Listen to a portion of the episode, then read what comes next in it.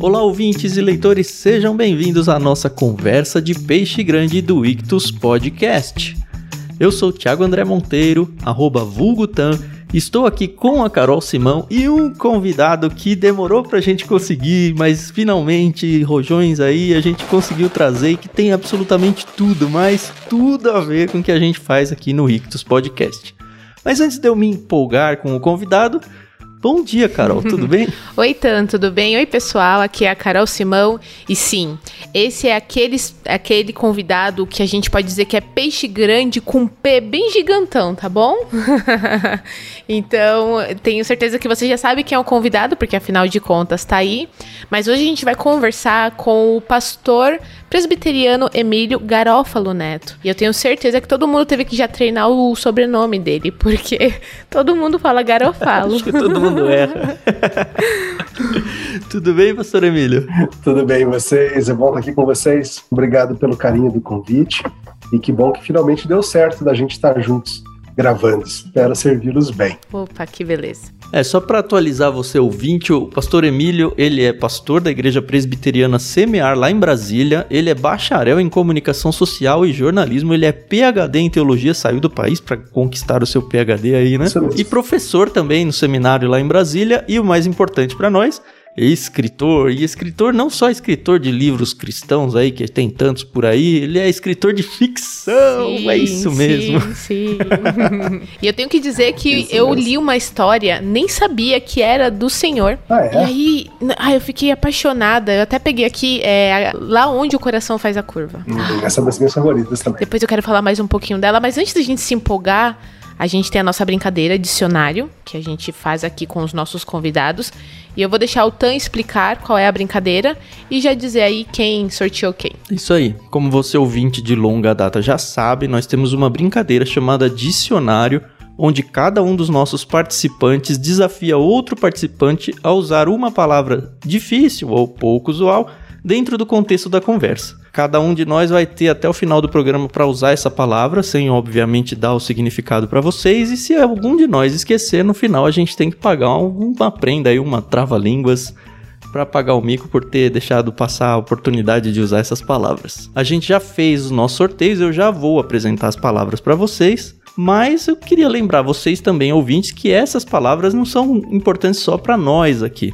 Elas são importantes para você também, ouvinte, porque elas valem 10% de desconto na primeira mensalidade de qualquer um dos planos disponibilizados lá pelo Clube Ictus. Então, se você quer assinar algum dos planos, lembrando que um dos livros que o pastor Emílio indicar pra gente aqui neste episódio vai ser enviado no plano Peixe Grande do mês seguinte. Então você tem até o final do mês de lançamento deste episódio para garantir o seu plano Peixe Grande, onde o Emílio vai indicar um livro pra gente. Cada uma dessas palavras então vale um código de cupom de desconto e a gente mudou um pouquinho a regra disso, né? Ela valia por uma semana da data de lançamento do episódio e a gente mudou, pensando aí em vocês, para que essa palavra valha como cupom de desconto até o final do mês. Então, se você está ouvindo dentro do mês de divulgação desse programa, saiba que você tem a opção de usar qualquer uma das três palavras. Eu, então, vou desafiar o Emílio com a palavra chapinhar, com CH. Beleza. Bora. E você, Emílio, vai desafiar a Carol com o quê? Com a palavra alvissareira. Tá certo. Com dois S. Alvissareira. Com dois S. Alvissareira. Boa. E eu vou fechar aí o trio, desafiando o Tan com a palavra deletério. Deletério. Lembrando que o cupom de desconto não usa acentos, Exatamente. tá bom?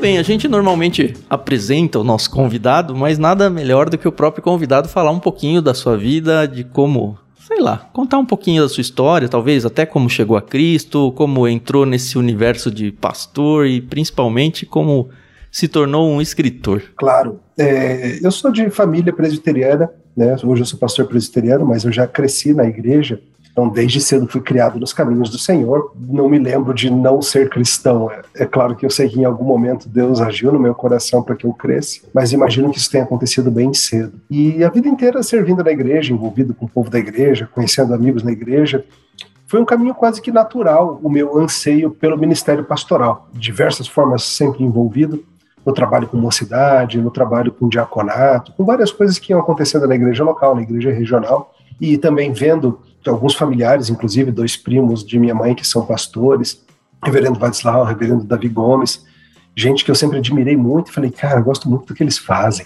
tenho vontade de fazer isso também. Legal. E nisso, e foi bem naquela época de, de faculdade, ali de 18, 19 anos, escolhendo o que, que eu vou ser agora que eu cresci, né? O que, que eu vou fazer da vida. E sempre naquela luta de engenharia, a medicina, passando por comunicação e e piloto de avião, o que, que eu posso fazer na vida, né? Nessa época foi quando eu decidi pelo ministério, fui fazer um curso superior que eu julgava que fosse me ajudar bem nessa questão de ministério, pensar sobre comunicação, sobre falar com as pessoas, sobre escrita, sobre pesquisa, sobre fala, retórica, tudo isso. Por isso que foi esse o curso que eu escolhi, já pensando no que me ajudaria no ministério. Após me formar, é que eu fui fazer daí um seminário no exterior, foram sete anos fora, estudando, me preparando, fazendo mestrado e doutorado em teologia. E aí voltei ao Brasil, já ordenado, já pastor, para começar uma plantação de igreja aqui em Brasília mesmo. Uhum. Sua família é de Brasília? De Brasília mesmo, todo mundo daqui. Assim, originalmente de São Paulo, mas eu já, eu já cresci em Brasília, né? nem lembro de outra coisa. E aqui em Brasília, estou há 10 anos com essa igreja que a gente plantou e vem servindo desde então. E a parte da escrita sempre foi um, um anseio, uma paixão, algo que me interessou muito. Por boa parte da vida, essa escrita teve meio que se limitar a ser acadêmica, né? Quando você está fazendo um uhum. mestrado e depois um doutorado, sobra muito pouco tempo para escrever qualquer coisa que não sejam trabalhos de curso, pesquisas diretas e as próprias teses que a gente tem que fazer, né? Uhum. Então foram alguns anos aí focando nesse tipo de escrita. Ao voltar ao Brasil, eu comecei a poder escrever meio que aquilo que eu queria. E inicialmente comecei a escrever alguns trabalhos mais acadêmicos, publiquei alguns artigos na de, na área de teologia, e depois uhum. comecei a, a, brincar mais com a ideia de escrever livros a partir de material que eu já tinha preparado para pregação. Então, meus primeiros livros publicados foram livros na área de teologia mesmo. Escrevi um uhum. livro a partir do livro de Ruth, das Escrituras. Escrevi um livro sobre Eclesiastes, que é Isto é Filtro Solar. Escrevi um livro sobre Esther. Escrevi um livro sobre futebol a partir de uma análise bíblica. Que legal. De pensar acerca de cosmovisão cristã e tentar entender o futebol como um fenômeno cultural e como que a teologia ajuda a gente a entender isso. Então fui fazendo esse tipo de escrita também. Mas ali dentro sempre teve um, um anseio por contar histórias fictícias também. Sempre gostei muito de ler, e a gente vai falar, imagino, sobre isso, né? Sobre sim, essa história de leitor também. Sim. Sempre gostei de uhum. ler muita ficção. Então, assim, eu acho que para quem lê muita ficção, é quase que um anseio natural de contar suas próprias histórias de tanto ler várias histórias alheias, a gente vai se empolgando com a ideia de fazer as suas também. E já vinha já há uns três, quatro anos fazendo algumas histórias minhas, publicando aqui, acolá, histórias curtas, o que a gente chama de contos, né? Uhum. A Ana Paula, que vocês entrevistaram, me desafiou né, a, a, publicar como ela tinha feito no, no Kindle Direct Publishing. Ah, veio dela o desafio, então? Veio é? dela, veio dela. É, falou assim, ah, ah pastor, já que você está animado aí escrevendo, publica também. Eu falei, hum, porque eu não conhecia esse caminho né, da publicação no Kindle, que é bem interessante uhum. para quem está iniciando, para quem não tem assim uma, um, um, contrato com uma editora, coisa e tal. Então eu comecei a publicar por lá. E teve uma boa resposta. E eu anunciei que ia fazer um ano publicando uma história que fosse por uhum. pelo menos uma. Uhum. E, e aí, felizmente, a editora Thomas Nelson, junto com a Pilgrim, gostaram do que estavam lendo, se animaram, me contactaram para a gente viabilizar isso em formato de audiolivro para a gente fazer isso também no formato impresso, não só eletrônico. E aí eu segui firme aí nesse é, caminho, contando histórias. E foram 14 livretos. Só um parênteses. Essa resposta sua, na verdade, é uma resposta para um ouvinte nosso. Ele perguntou outro dia para mim: Ah, Tan, como que eu faço para eu conseguir ser publicado, chegar numa editora? Esse caminho que você escreveu é muito legal, né?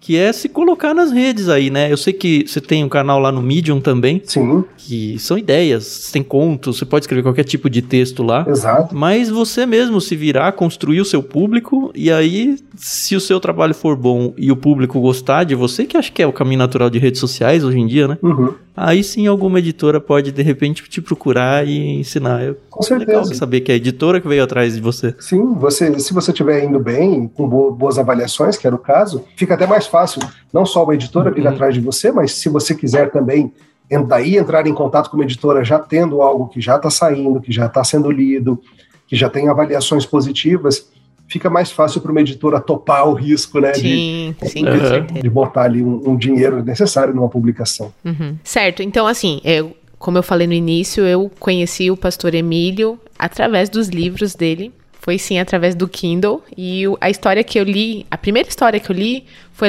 lá onde o coração faz a curva. E o que me chamou muita atenção obviamente foi a história, mas o nome dos irmãos me chamou muita atenção, né? Uhum. Daniele e Andrea. E é, achei muito legal porque na minha família a gente tem essa questão de ter alguns nomes bem diferentes. Então, sim, me identifiquei. Meu nome é Carol. Mas eu tenho uma prima chamada Paloneide. Então, foi interessante. foi, foi muito legal. E assim, obviamente que eu sei que é aquela coisa, né? Conforme você vai lendo, vai surgindo as ideias tal. Mas existe muita coisa ou alguma coisa da nossa própria vivência, né? Eu falo isso porque eu escrevo, assim, obviamente estou muito longe, muito longe aí de querer uhum. publicar qualquer coisa. Mas existe essa questão da da experiência pessoal para poder escrever? Eu creio que sim, Carol. Eu acho que, é claro, quem está escrevendo ficção, primeiro, não começa do nada. Uhum. A gente começa de, do que conhece, começa de sentimentos que a gente conhece, de sensações, de ideias, de saudades, de anseios. Então, qualquer uma dessas coisas pode ser um ponto de partida. Então, eu acho que há uma universalidade, por exemplo, na, nessa história que você mencionou, ela é a história de um pai e um filho fazendo uma viagem. Sim. E acho que todo homem tem com seu pai coisas não resolvidas, coisas mal entendidas, coisas que deveriam ter sido ditas e não foram, coisas que nunca foram feitas. E sabe, então há uma universalidade na experiência humana que, que o escritor tenta alcançar, uhum. ainda que ele parta de alguma particularidade sua. Então, por exemplo, eu, eu nunca fiz essa viagem específica com meu pai de fazer a Rio Santos, né, que é o que acontece na história, o pai e o filho fazem a viagem Rio Santos, uhum. naquela estrada uhum. famosa. Mas era uma coisa que a gente sonhava. Fazer uma viagem longa juntos de carro, coisa e tal. Ele acabou falecendo antes de dar tempo da gente fazer. Então, os meus personagens fazem o que eu não consegui fazer. Então, obviamente, entra algo disso. Ao mesmo tempo, o autor de ficção ele tem que ser capaz de falar também de coisas fictícias.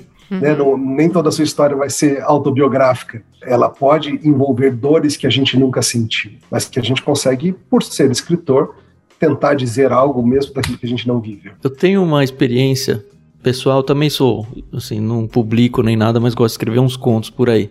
Uhum. E é, é interessante para as pessoas que eu mostro que muita gente lê como se eu fosse o protagonista da história, Sim. mesmo não sendo. E eu imagino, toda vez que eles falam isso, eu imagino que isso deve ser uma sina para todo mundo que escreve, né? Porque, sei lá, ah, você troca um personagem e constrói um personagem, sei lá, feminino. Ah, na verdade é você, você só pôs lá para dar uma disfarçada e tal.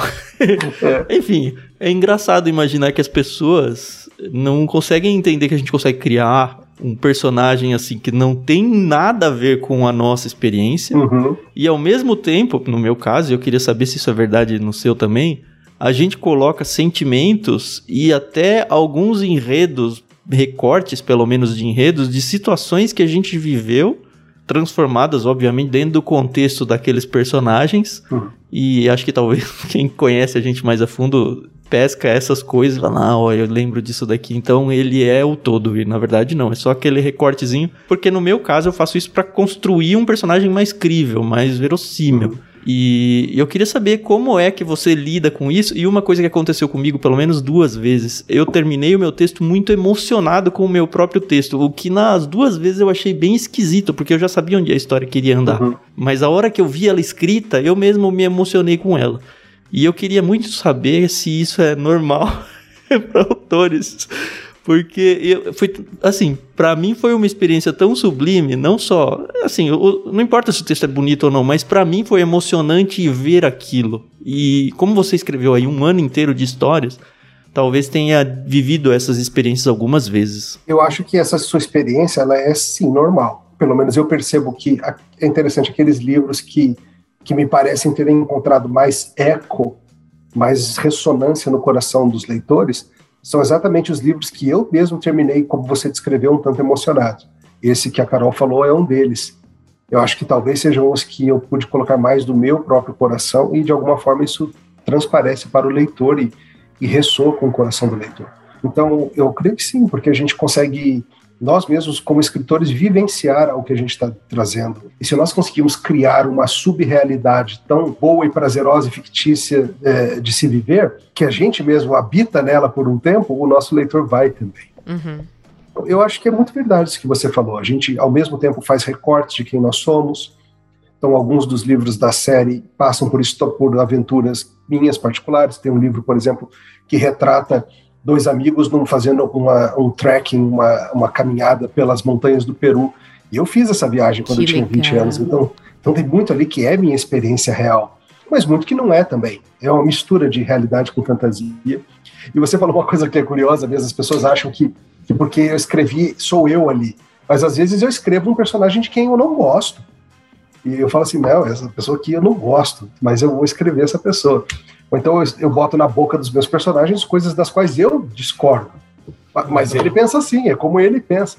Mas é uma ficção. Eu tô, eu tô escrevendo gente que fala coisas erradas, que pensa as coisas erradas, que chega a conclusões falsas, que age de formas impróprias. Mas é ficção, é, não é o mundo da verdade. Sim.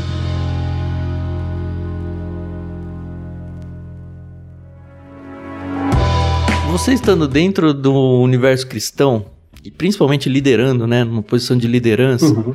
talvez até facilite um pouco, né, porque, enfim, sendo líder você já é seguido de alguma forma. Mas a impressão que a gente vê e até a experiência que a gente como donos do clube aqui algumas vezes passou é que alguns cristãos, talvez mais tradicionais ou mais antigos, eu não sei se mais, eu não consigo dizer exatamente o motivo, mas eles enxergam a literatura de ficção como algo deletério para a fé dela. Eu tenho praticamente certeza que você já uhum. passou uhum. por situações assim e que talvez ainda seja a sua luta tentar convencer as pessoas de que, olha, ficção para o cristão não é só bom, é necessário. Você tem alguma experiência para dividir com a gente? Eu creio que sim. É, eu acho que é uma, é uma luta mesmo, morro acima para todos nós.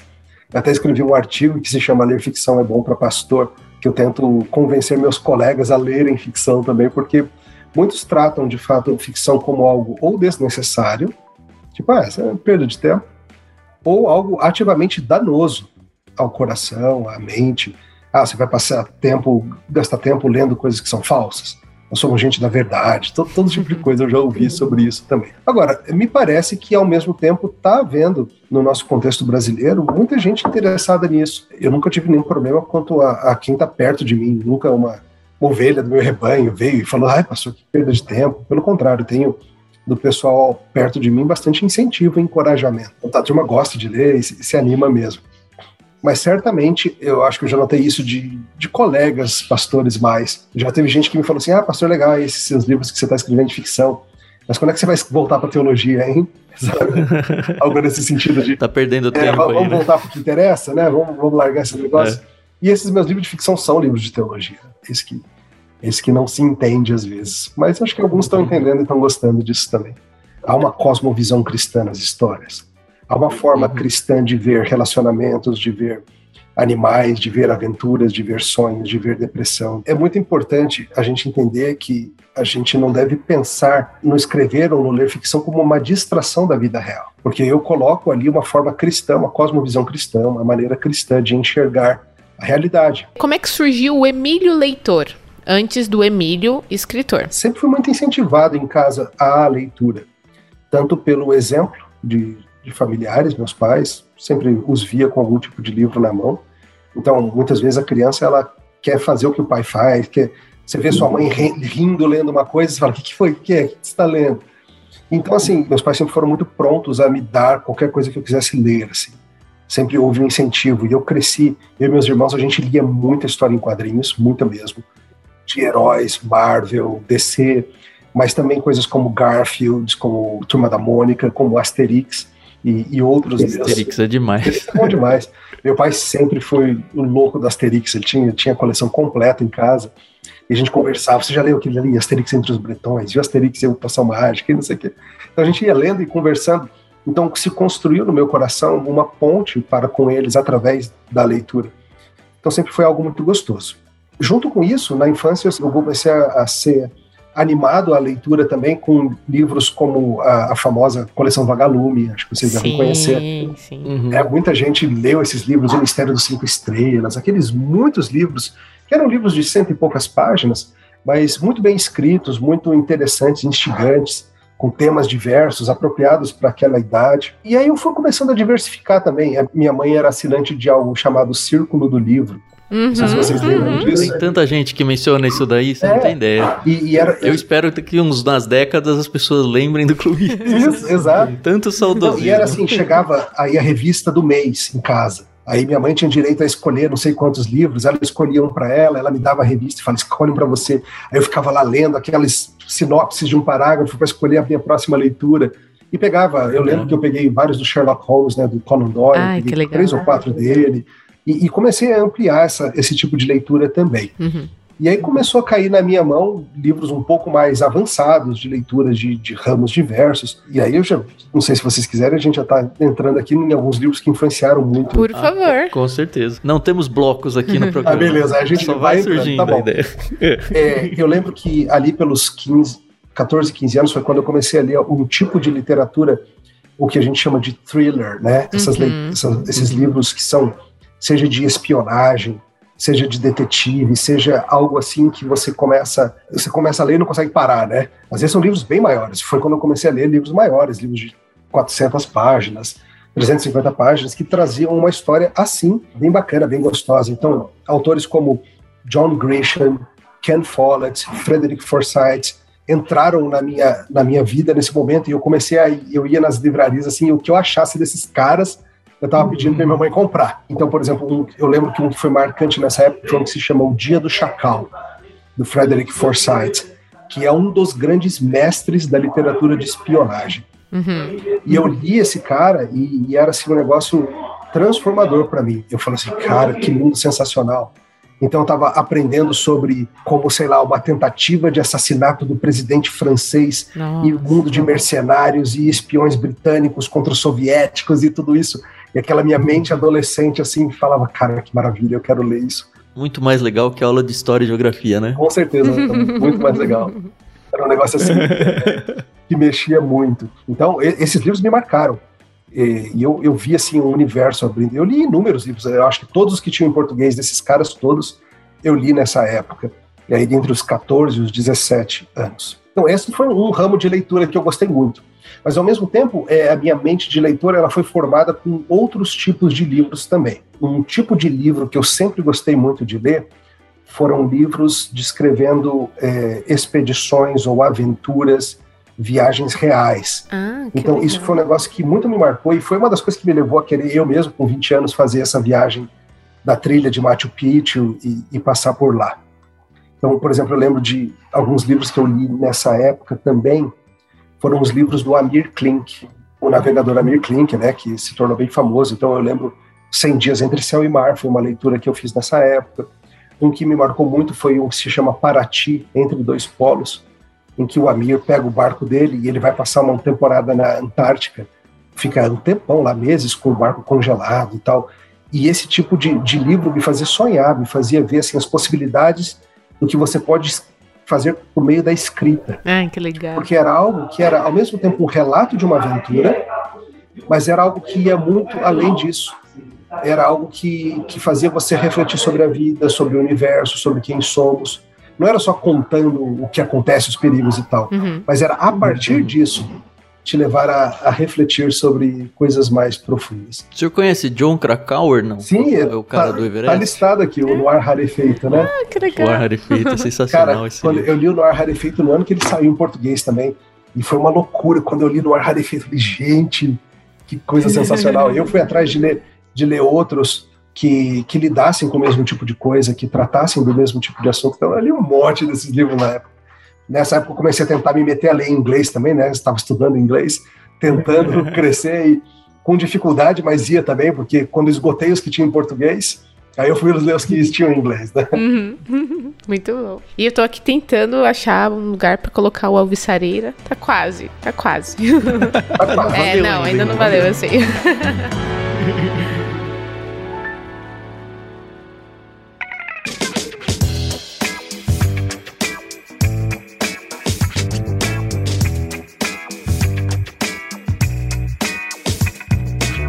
tem, tem um outro tipo de literatura, gente, que eu li muito sempre, que foi literatura sobre futebol, sobre esporte em particular. Uhum. Eu gosto muito desse assunto, né? Até escrevi um livro sobre isso que se chama Futebol é Bom para Cristão, que é um livro que eu faço uma análise teológica do esporte. Mas foi interessante porque foram alguns livros também que abriram meus olhos para pensar no mundo do esporte como um fenômeno cultural, como algo transcultural mesmo. Uhum.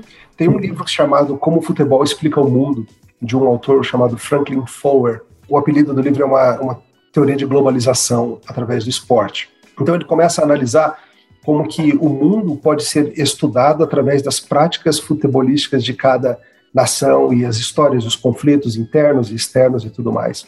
Então esse foi um livro que foi muito importante para mim também, para me fazer pensar sobre dimensões sociológicas, antropológicas de algo que é simplesmente um jogo. E isso que me levou depois a considerar isso teologicamente também. Então, eu li dezenas de livros de biografias de atletas a, a, relatos de Copas do Mundo, esse tipo de coisa foi muito forte para mim também. E você torce para quem? Cara, eu torço para o São Paulo. É, eu vi uma camisa tricolor no seu Instagram, mas estava sem o, o, o, símbolo. Eu sou palmeirense, a gente está gravando isso depois da vitória do Palmeiras indo para a final do Paulista e o do São Paulo batendo no Corinthians da Carol indo para a final de novo.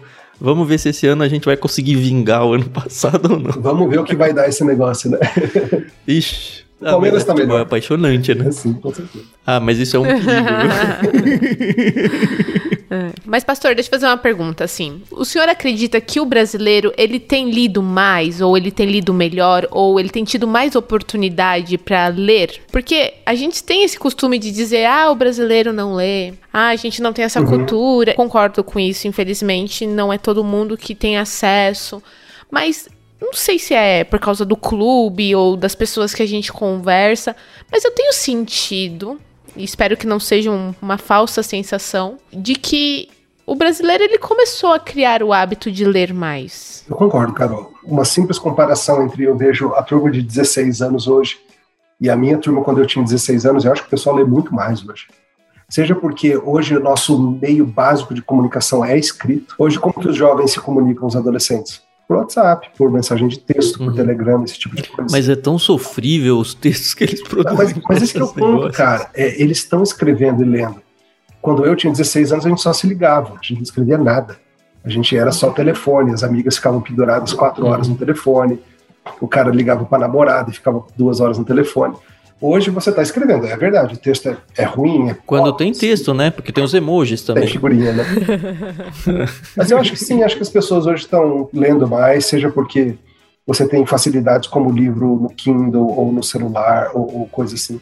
Então, hoje é muito mais fácil você arrastar um livro para lá e para cá. Eu tenho essa impressão. Claro que está longe de ser o ideal. Sim, sim. Mas as uhum. pessoas leem, escrevem bem mais do que quando eu era adolescente. É, o meu medo é ver tanta livraria fechando. Uhum nenhuma substituindo, principalmente agora pós-pandemia. Eu moro em São Paulo, assim, voltando a frequentar, frequentar, voltando aqui ali um outro shopping, praticamente não tem mais livraria e as que voltaram ou voltaram ou mudou de marca, mas com espaços reduzidos. Eu quero crer que a internet tem feito esse serviço de encontrar os livros, né? E acho que o Clube Ictus ajuda um pouco com nisso. Certeza.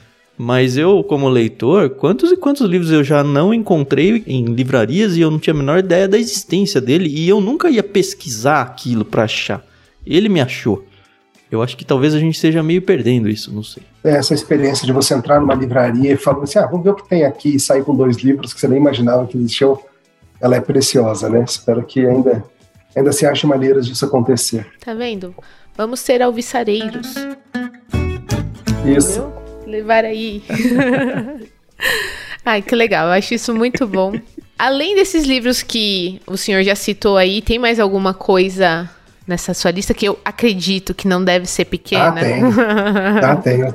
Eu trouxe alguns outros. Eu estou tentando pegar nessa lista é um pouquinho dos diversos mundos literários que eu habito. Uhum, é por uhum. isso que eu trouxe um pouquinho desses, desses que eu lia quando adolescente, um pouquinho desse mundo de, de futebol e tudo mais, mas tem outras também. Por exemplo, no mundo da própria ficção, teve alguns livros que tiveram o efeito de chapinhar a água da meu entendimento literário, sabe? Eu lembro quando eu peguei alguns anos atrás para ler o material de um autor que se chama David Mitchell, que é um grande escritor. Ele escreveu O Atlas das Nuvens, uhum. ele escreveu um que se chama Relógios de Osso. Eu acho que esse livro ainda não tem em português, se chama Bone Clocks. Eu li esse livro uns seis anos atrás, assim que ele saiu, e eu lembro de ler e falar assim, cara, eu tô pensando muito pequeno acerca do que ficção é capaz de fazer. Porque eu vi assim, eu falei, cara, olha só o que um autor é capaz de fazer me conduzir por mundos impressionantes e me fazer refletir sobre coisas tão especiais. É um dos caras que eu penso quando eu penso assim, eu quero ser escritor de ficção. É o David Mitchell. É um cara assim que para mim estica os limites do que é escrever. É uma escrita tão boa, tão profunda, tão maravilhosa que eu falo assim, que legal. É, é um tipo de, de gênio que te faz querer melhorar. Tem um tipo de gênio que você olha e você fala assim, ah, que design, eu nunca vou ser bom que nesse cara mas tem um tipo de genialidade que você vê e fala assim: eu quero crescer. Exatamente. Eu, quero eu tô aqui mostrando a capa do livro Notas da Xícara Maluca, e eu li esse livro, inclusive, tem o prefácio do pastor Emílio. E, gente, eu falei, como é que esse homem, o autor, ele é fantástico, o N.D. Wilson. Uhum. E é aquele tipo de coisa, por que, que eu não pensei nisso? Mas ainda bem que alguém pensou Sim. antes de mim. E, e, esse que você me mostrou, Carol, o Notas da Xícara Maluca, é um dos que tá na minha lista também. Ah, que legal. É um livro que eu li ali eu li ele em inglês ainda, não existia em português. Inclusive, eu fui um dos que incentivou o pessoal da editora Monergismo a traduzi-lo e lançá-lo. Por isso que eles me convidaram para fazer o prefácio, porque eu, eu li ele ainda não existia em português. E, e, foi um negócio assim também de abrir os olhos e falar: cara, olha só, esse cara está escrevendo sobre teologia de um jeito que eu nunca vi antes. De um jeito lírico, de um jeito poético, épico e inusitado. Não é exatamente uma ficção, né? Mas é tudo diferente. Exato, né? não, é, não é ficção, é, mas é um, é um olhar como se fosse um adulto com olhos de criança enxergando a realidade, sabe? E isso me comoveu muito. Eu lembro de ler esse livro e chorar várias vezes e depois pegar a sequência dele, né? Que é o Morrer de Tanto Viver e a mesma experiência, a mesma coisa, mesmo tipo de sensação do, do N.D. Wilson. E como ele é bom nisso, sabe? Um outro livro que eu, que eu anotei aqui para trazer para vocês, que é um outro livro que abriu meus olhos para a possibilidade do que é comunicação escrita, foi quando eu comecei a ler os livros do Malcolm Gladwell, que é um autor, ele não é cristão, ele é um, é um crítico cultural, um analista cultural. O primeiro que eu li dele foi o Fora de Série, se chama Outliers, em português, Fora de Série. E ele tem uns cinco livros muito interessantes e eu acho que Gladwell, como escritor, ele me influenciou como pregador. Uma coisa que o Gladwell faz muito bem é ele, ele conta uma história, explica um negócio, isso é legal, interessante. Aí ele conta uma outra história que para você parece que não tem nada a ver, isso é interessante. Aí ele conta uma terceira. Aí quando você vê, ele pega um fio condutor entre essas três coisas que você nem imaginava e você vê. e, e, aí, e aí ele, cara, e aí né? ele traz um negócio assim e junta tudo. E, e, isso me lembra como a escritura é concebida, como Deus faz a própria Bíblia. E são histórias que às vezes você acha que não tem nada a ver, a história de Jacó não sei o quê, a história de Sansão fazendo tal coisa, a história de Paulo, a história de Esther, mas tem um fio condutor que o grande contador de história, que é o nosso Senhor, está traçando em comum. E eu acho que como pregador, um dos grandes desafios que a gente tem é tentar unir essas coisas, é a gente conseguir ver como que as escrituras contam uma única história então eu tenho tentado na minha pregação não somente fazer essas correlações entre as coisas, mas trazer ilustrações que abrem os olhos do ouvinte e juntam coisas também. Então os livros do Gladwell me influenciam muito também como um homem capaz de tecer mundos com, com suas palavras e ajudar a gente a enxergar as coisas melhor. Eu sou formado em teologia também, não sou ordenado pastor nem nada, mas tive várias oportunidades de pregação, né? E, e tanto no seminário quanto estudos pessoais e a própria pregação, ficou muito patente para mim a experiência de perceber que as pessoas, elas não se lembram da teologia que você prega, mas elas se lembram das histórias que você conta e aí por causa das histórias que você conta, ela vai lembrar daquela teologia que você pregou. Ela não vai lembrar da minha organização sistemática do sermão. Ela vai lembrar da história que eu contei uhum. que aconteceu na minha família. E aí, por causa dessa história, se torna um gatilho mental para ela. E aí, pensando nisso, a gente olha para as escrituras e vê que Deus fez isso, né, com as escrituras. A escritura, como você bem falou, ela não é um compêndio de teologia, ela é uma coleção de histórias. Isso. E aí Deus vai apresentando quem ele é pra gente através dessas histórias. E é por isso que se torna memorável, porque mexe não só com o intelecto, mas ela mexe primeiro com a nossa emoção, que uhum. vai dar o nosso gatilho mental, da nossa memória e aí vai falar por que, que eu lembrei disso? Ah, porque Deus. E aí vem alguma teologia sobre Deus. É, eu acho fantástico eu, o que o poder de uma história bem contada tem. Com certeza. É, eu nunca mais vou ver a Rio Santos do mesmo jeito. Eu vou sempre lembrar. bom. da, sempre da lembrar daqui dos italianos brasileiros passeando pela. Legal. Tem, tem, um outro livro que eu anotei aqui, que é o Gilead, que é um, um livro escrito pela Marilyn Robinson, né, que acabou de sair em português.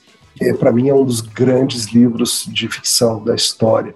É um velho pastor, já nos seus 70 e tantos anos, escrevendo para o seu filho criança. O pastor sabe que não tem muito tempo de vida e ele quer deixar algumas memórias para o seu filho que ele não vai ver crescer. E é uma grande reflexão sobre o que é o ministério pastoral, o que é a vida de igreja, o que é amor, o que é perdão, o que é tudo. E é um livro que, quando eu li quase 10 anos atrás, ele me comoveu profundamente, porque ele me deu uma visão de ficção do que é a minha própria vocação como pastor. Então, assim, me moveu muito quando eu li Gilead, alguns anos atrás. Fiquei muito feliz que ele foi lançado agora em português. O livro da Marilyn Robinson ganhou vários prêmios, um livro super reconhecido também. Então, esse entra aí na, na lista dos livros que mexe comigo. É um dos poucos livros que eu li mais de uma vez. Eu não tenho o costume de reler, não, mas Gilead eu li duas e depois eu li uma em voz alta, ah. gravando o audiolivro, a versão ah. audiolivro dele. Ai, que legal! Então foram três leituras. Nossa. É. Falando nisso, você é um cara do audiolivro, não? Cara, é, uma coisa é você contratado para ler, para ler e gravar, uhum. outra é você consumir isso. É, né? eu, eu tenho começado a usar mais. Eu realmente não, não era muito do audiolivro, não, mas eu tenho percebido que é uma, algo muito interessante para alguns momentos específicos. Eu acho que tem um tipo de livro que eu, que eu lido bem, que é, por exemplo, livros de ficção. Eu acho que, que vai bem. Um livro de teologia, para mim, já é, mais, já é um pouco mais difícil absorver dessa forma. Mas, por exemplo, eu tenho aí me metido na academia de ginástica. Então, é, para mim é um deleite. Eu passo ali 30, 40 minutos na bicicleta ou na, na esteira, não sei o que. Eu estou ouvindo uma, uma história de ficção e tal. Me ajuda tremendamente. Eu, eu gosto disso. Tenho crescido nisso. Dura ficar chorando na esteira, né? Mas você mistura com suor. Você acha que seria uma boa ideia eu acredito que as editoras. Eu, aliás, eu acho que as editoras brasileiras, principalmente a, as cristãs que estão se mexendo para esse universo da ficção, e eu não digo nem só ficção cristã, naquele sentido de ficção evangelística, né? Extremada, onde o objetivo não é contar a história de um jeito bonito uhum. e artístico, onde o objetivo é eu fazer uma apologia à fé descarada. Eu não gosto muito desse tipo de livro, né? Acho que é, é desperdiçar um estilo de arte. Uhum. Seria equivalente para mim ao pessoal assim fora do meio cristão aí no meio secular, é o pessoal lacrador. É o lacrador cristão. Eu vou pegar uma história e vou enfiar um evangelho ali, de repente, um apelo, como se fosse um apelo numa pregação, assim, no meio da história. Eu não curto muito. Mas eu tenho visto algumas editoras, a Thomas Nelson junto com a HarperCollins tem feito um trabalho que, no meu ver, é bem interessante. A Ultimato tem feito isso bem, a Monergismo tem feito isso bem. Seria interessante ela começar a olhar para as pessoas cristãs que conseguem trazer as pérolas de fora, como você acabou fazendo, eu não sei se meio que aconteceu ou se foi tão planejado assim. Olha, presta atenção nesse livro aqui, vamos traduzir ele, vamos trazer ele para o público brasileiro. Você vê um movimento do lado editorial de buscar pessoas, talvez até você mesmo tenha sido procurado algumas vezes para isso, para encontrar as joias que estão lá fora, não? Ah, eu tenho visto sim, alguns editores que eu conheço e converso eles estão bem atentos a, a, essa necessidade e acho que sim, buscando impulsionar isso. Todos esses movimentos recentes de publicação de autores brasileiros, de tradução de alguns bons clássicos, como o próprio Gilead, eles são tentativas de, de abrir os olhos e, e tentar construir isso no coração do leitor brasileiro. Acho que há tantas possibilidades interessantes. A gente tem um potencial enorme de autores aqui no nosso país também certamente muita gente aí que escreve bem, que pensa bem, que enxerga a realidade tão bem, mas que talvez não tenha acordado para o fato de que pode ele também criar uma boa história e, e botar para a uhum. gente ler. Recentemente, uma das editoras que é parceira nossa, e aí como é para falar mal, a gente não diz o nome, né? Ela fechou uma área editorial dela de publicação de autores nacionais. E assim, é falar mal, mas eu entendo o lado da editora também, porque eu conversei com algumas pessoas lá dentro, eles falaram: olha, não vende, não vende. autores nacionais. Parece que as pessoas querem ler, elas dão valor só para nomes de estrangeiros. E assim, é um respiro para mim aparecer o, o 12 meses de história lá, um ano de histórias que você colocou. E, e eu vi também na sua boca que, olha, estão aparecendo autores nacionais aí. Se alguém quiser procurar, você tem ideia de onde que essas pessoas estão, para quem está querendo consumir, e de repente aos poucos indicar para as editoras, olha, faz sentido sim criar um selo, criar uma sub-área que seja de publicação de autores nacionais. Eu acho que uma das coisas que a gente não pode fazer é tratar o autor nacional como o café com leite, entende? Às vezes o pessoal faz meio isso. Não, ah, tá bom, né? Tem, tem os autores bons mesmo, que são os estrangeiros, mas a gente quer dar um espaço para os brasileiros, né? Tem que ter uma cota de brasileiro aqui. Os caras são ruinzinhos mesmo, mas bota eles lá. Então, às vezes, o que pode acontecer é isso: as pessoas ficam com a impressão de que a produção brasileira ela é inferior, mas tem uma cota de brasileiros, né? Não, eu acho que tem uma qualidade imensa nos autores brasileiros. Você pega para ler um livro de teologia, por exemplo, do Jonas Madureira, do Vadislau Gomes, de tantos desses homens, eles não devem em nada dos grandes nomes internacionais. Uhum mas ainda está no meio acadêmico, sim. pelo menos teológico, é. né? Nesse de contar histórias, você tem visto algum movimento? sim, eu acho que, que isso é um, um movimento que as editoras vêm tentando, mas eu acho que parte do problema é que o público ainda não acredita nisso. O público ainda não acha que, que isso sequer é possível. E, e, uma coisa que eu tenho encontrado também é parece que algumas pessoas ainda têm a noção de que ficção é algo infantil. Então, às vezes as pessoas me perguntam assim: Ah, Pastor Emílio, estou querendo dar os seus livros aqui para as minhas filhas lerem. Aí eu pergunto: Que idade elas têm? Ah, 8 e 10 anos. Você fala: Então, esses livros são para você, não são para elas. Exato. ah, é? É, é, para você.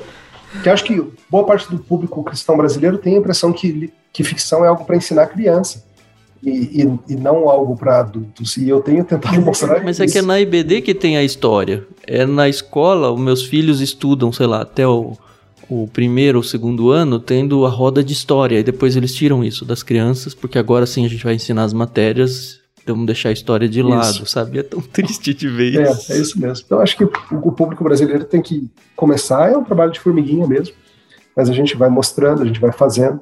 As editoras, eu creio que várias delas estão comprometidas a isso, estão investindo em publicação, gastando dinheiro e bancando autores.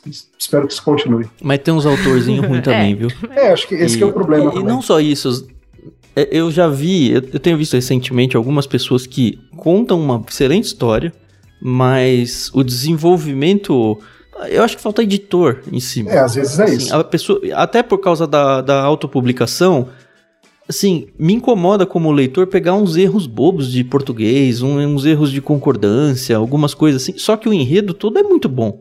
Só que estraga a história, estraga a experiência da leitura o fato de estar tá mal escrito. E aí não é o autor, né? uhum. né? Pelo menos nos cursos que eu fiz, mesmo os grandes autores estrangeiros, vem aquela porcaria, porque o que importa é a ideia maior e aí tem um trabalho de editor que vai, ó, deixa eu deixar, deixa eu lapidar ah, essa história aqui para ela se tornar publicável. Só que é caro, né? É. Eu tenho trabalhado com excelentes editores, gente que realmente entende o, o que é o trabalho de, de editorial, sabem melhorar o seu texto, melhorar o seu livro, e, e não estou falando só de revisão ortográfica, alguns pensam que é só isso, mas é ajudar e falar assim, ó, isso aqui não está levando a lugar nenhum, isso aqui está desconectado disso, tal coisa foi uma boa ideia, mas você não desenvolveu adequadamente. Isso é um trabalho editorial que pode fortalecer o autor. E acho que o autor tem que ter a, algum um tipo de humildade de reconhecer que ele pode ser ajudado. É, porque é um filho dele, é, né? Como, Deve doer. Como você ousa tá cortar perfeito, esse parágrafo né? que eu escrevi tão lindamente, do qual me orgulho tanto, sabe? Um bom editor te ajuda a escrever o livro que você quer escrever. Não é que ele muda seu livro, ele te ajuda a escrever o livro que você sonha. É, essa é a ideia. Tem uns filmes bem interessantes biográficos sobre o, eu tô tentando lembrar o nome de um que eu vi, eu não lembro qual é, mas é, é a história disso. É um autor super famoso aí do passado. Não é brasileiro, óbvio. Assim, o editor dele cortou metade do livro dele ainda assim, se tornou um calhamaço de, sei lá, mil Isso. páginas. E aí ele se tornou um super livro. Mas é muito legal procurar esses filmes, esses, esses filmes, né, biográficos sobre a vida do autor e ver que é isso, né, a realidade de um autor. E sabe, isso é verdade em, em várias coisas. Por exemplo, nós pregadores, nós somos em geral maus editores. Muitas e muitas vezes eu sou professor de pregação aqui no seminário. E, e, uma das coisas que eu faço é ajudar os alunos a verem o que, que eles poderiam ter cortado sem comprometer a mensagem e de uma maneira que ficasse melhor para a gente ouvir. Nunca tinha pensado nisso. Mas nós pregadores a gente, a gente se repete muito, a gente começa a gente começa devagar e não vai a lugar nenhum. Nós, nós, nós temos os problemas de maus escritores muitas vezes. eu falo que acho que talvez por isso que eu não, não queira publicar, porque eu não sei como eu ia aceitar. Não que eu seja arrogante, mas é porque eu não sei como seria a minha reação né? Dado que a gente tem todo um carinho quando a gente escreve, mas é a vida, né? Faz parte. Carol, é alguém chegar para você e falar: Carol, você ensinou errado isso aí pro Benjamin, hein? Ó, oh, isso aí que você tá fazendo tá errado. Você vai ouvir ou você vai subir nas tamancas? É, depende da pessoa. Eu já ouço isso muito. Tenho um filho de três anos e tem muita coisa a gente faz errado. A gente tem que ter humildade para ouvir, não tem jeito. Com certeza. Bom, Queria muito agradecer aqui pela presença do pastor Emílio. Foi assim um bate-papo muito gostoso. A gente estava muito ansioso para poder conversar com você e foi muito muito bom. Eu sabia que ia ser bom, mas é tão bom quando as nossas expectativas elas são, né, elevadas e surpreendidas, enfim. Nessa última parte aqui do programa, a gente faz só umas perguntas bem simples e eu até já vou cortar muitas porque o senhor já respondeu aí é, conforme foi, a gente né? foi é. tendo a entrevista, mas é jogo rápido aqui, não precisa nem justificar sim ou não e tá tudo bem.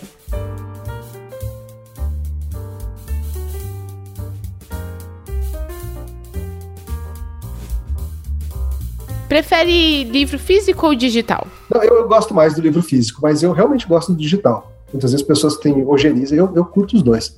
Eu estou sempre lendo ao mesmo tempo um digital, dois físicos eu gosto de ler muito livro ao mesmo tempo. Eu sempre estou lendo uns 7 a 10 livros ao mesmo tempo, de gêneros diferentes. E sempre uns três eletrônicos, uns cinco de. Nossa, eu leio, eu leio vários. Eu sempre estou lendo pelo menos uns três ou quatro para o trabalho, para os sermões que eu estou preparando, para as pesquisas que eu estou fazendo. Uhum. Eu sempre estou lendo uns dois de teologia, uns dois de assunto geral e uns três de ficção, gêneros diferentes. Olha um, que legal. Um espionagem, não sei o quê. Porque assim, assim eu nunca travo nas leituras. Se uma leitura começa a travar, eu pego outra e depois volto, assim, pra não, não ficar. Você já leu Mário Puzo, Emílio? Já, já li Algum dele? dele? Ai, que legal. Ah, tá bom. Não, só pra saber se você tava perdendo a oportunidade. Puzo eu li muito. De, de indicação. Histórias de máfia e tal. É, é Mas costuma bom. abandonar alguma leitura, assim, quando ah, não tá fluindo a leitura, deixa pra lá, ou vai até Abandono, o final? Abandono sem dó. A vida é curta demais para ler livro ruim. Nossa. Quanto tempo ou quanto Quanto do livro precisa é, ler para falar 20%. não, ele é ruim? Se deu 20%, eu já percebi que ou a história não está me agarrando, ou, ou o teólogo está tá falando, ou do que não, não vai para frente, eu já, já pulo. Carol, vou encaixar uma pergunta que a gente nunca fez, mas eu sempre pensei. Você acha que tem muito livro de teologia que o cara fala a mesma coisa mil vezes e dava para fazer em 15 páginas o que ele faz em 150? Com certeza. Nós, pastores, somos péssimos editores. Então, a não ser que tenha um bom editor puxando e cortando o livro, tem muito livro de teologia de 800 páginas que dá para ter 200 e coisas assim, sabe? Eu, eu, eu, tento não fazer os meus mais longos do que precisam ser. Uhum. e tem alguma meta de leitura, assim, durante a semana, semestre, ano, ou vai lendo conforme vai surgindo? Eu costumo botar ali no Goodreads uma meta, assim, de uns 50 livros por ano, mas para para eu mesmo ir acompanhando, mas eu tento, eu não tenho uma meta diária de leitura, digamos, assim, ah, tem que ler 30 minutos e tal eu vou lendo assim nos espaços, às vezes depois do almoço eu leio um pouquinho, viagem, eu não tenho uma meta diária não, mas eu tenho uma meta meio que anual, de tentar ler uns 50.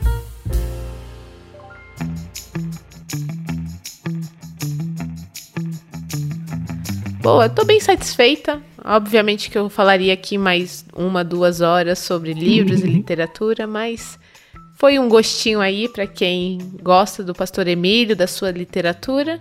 E eu queria novamente agradecer, pastor, pelo tempo. Quem sabe a gente ainda Obrigado. possa se encontrar pessoalmente, né? Venham, venham aqui cultuar com a gente qualquer dia, vai ser um prazer. Será um prazer. Legal. Obrigado, queridos. Tá bom, obrigado, senhores ouvintes. Lembrem-se que você tem até o final do mês para assinar o plano Peixe Grande, se quiser pegar um desses livros que o pastor Emílio indicou pra gente. Se você não sabe sobre o nome dele, é Garófalo. Eu aprendi lá na, com a Sherlock Holmes que eu falava. Eu era um dos que falava Garofalo. eu não sei o quanto eu te irrita isso, mas deve irritar um pouco, pelo menos, porque se já me irrito de tirarem o H do meu nome, falarem errado, então. Ai, cara, tranquilo, já tô acostumado. Não- E agradeço muito, assim, obrigado demais, viu? Foi um prazer. Eu agradeço pela, pelo convite. Foi uma honra servi-los. Espero que tenha sido útil. E é sempre bom conversar sobre esses assuntos. Deus abençoe vocês. Uhum. Se alguém quiser acompanhar a sua vida, vai procurar por onde? Encontra o seu Ah, no nome. Instagram, procura por Emílio, underline Garófalo, underline Neto. E você me encontra lá fazendo umas bagunças, no Twitter também. Ou vem aqui adorar com a gente qualquer domingo desses e a gente se vê. Uhum. Praticamente todo domingo eu tô aqui pregando na igreja. Obrigado, senhores ouvintes. Não se esqueçam, planos no Clube Ictus. Na descrição tem informações para você ajudar também a gente de outras formas, consumindo na Amazon, se tornando um dos nossos mantenedores. Não se esqueçam do nosso canal no Telegram, é um espaço aberto e de graça para você interagir com a gente. É só instalar o seu aplicativo e acessar t.me barra Clube Ictus. Aproveita uma das palavras que a gente usou aqui, todo mundo usou muito bem. a Carol deu uma roubadinha, né? Ela só... Imagina. Ó, Só lançou a palavra assim, meio que sem Intriga. frase, mas tudo bem. A gente gosta da Carol, então a gente perdoa. Valeu, pessoal. Até semana que vem, então, com mais um episódio do Ictus. Obrigada. Tchau. Tchau.